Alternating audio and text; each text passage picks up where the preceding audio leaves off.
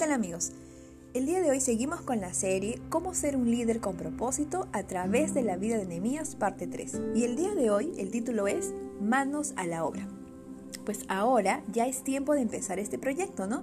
Y habíamos comentado en los anteriores devocionales, ¿no? Que la primera parte era entregar tu proyecto a Dios. Segundo era planificar. Y ahora vamos a empezar el proyecto.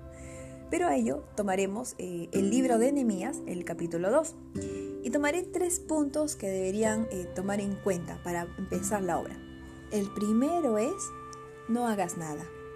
Mira, ¿qué dice Nehemías capítulo 2 del versículo 11 al 12a? Dice, al llegar a Jerusalén dejé pasar tres días sin decirle a nadie lo que Dios me había indicado hacer por Jerusalén.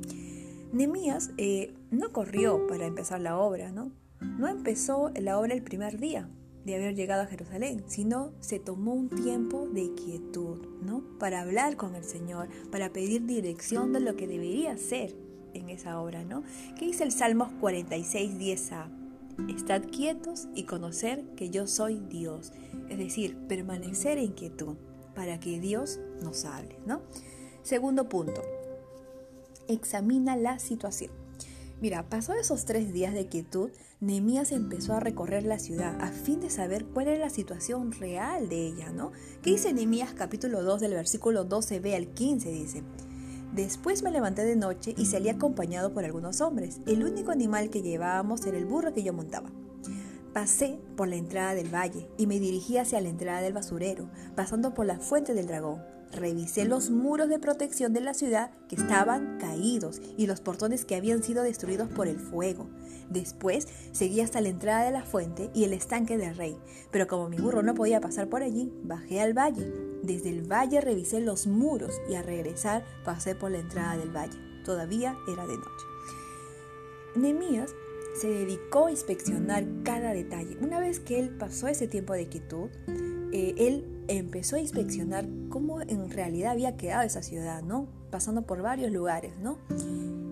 Y todo el día se, tomó, solo todo un día se, se, tomó en examinar ello porque dijo todavía era de noche, ¿no? Entonces Nemías inspeccionó cada detalle. Tercer punto, comunica a tu gente. Una vez comunicado la situación, o una vez examinado ya la situación de Jerusalén, Nehemías ya se dirigió a su gente para explicarles la situación y empezar la obra. Como dice Nehemías capítulo 2 del versículo 17 al 18 dice. Entonces le dije, ustedes conocen bien el problema que tenemos, porque los muros de Jerusalén están en ruinas y sus portones se quemaron. Pero vamos a reconstruirlos para que no se burlen más de nosotros. Les conté también cómo mi buen Dios me había ayudado, a lo que el rey me había dicho. Entonces ellos respondieron, manos a la obra, y muy animados se prepararon para iniciar la reconstrucción. En este tiempo ya se inicia, en Nehemías inicia ya la reconstrucción, pero hay un detalle que Nehemías transmite. No se lleva la gloria en ese, eh, en ese momento, ¿no?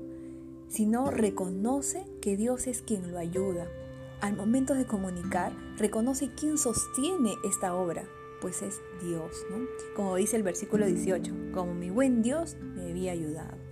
Es reconocer, reconocer a Dios que Él sostiene cada obra, ¿no? Que sostiene la obra que nosotros podamos emprender, ¿no? Debemos darle la gloria, ¿no? Porque para Él es toda la gloria y la honra, como dice Romanos 11:36, porque de Él y por Él y para Él son todas las cosas. A Él sea la gloria por los siglos. ¿no? Esperando que este mensaje cale en sus corazones, me despido y que Dios los bendiga.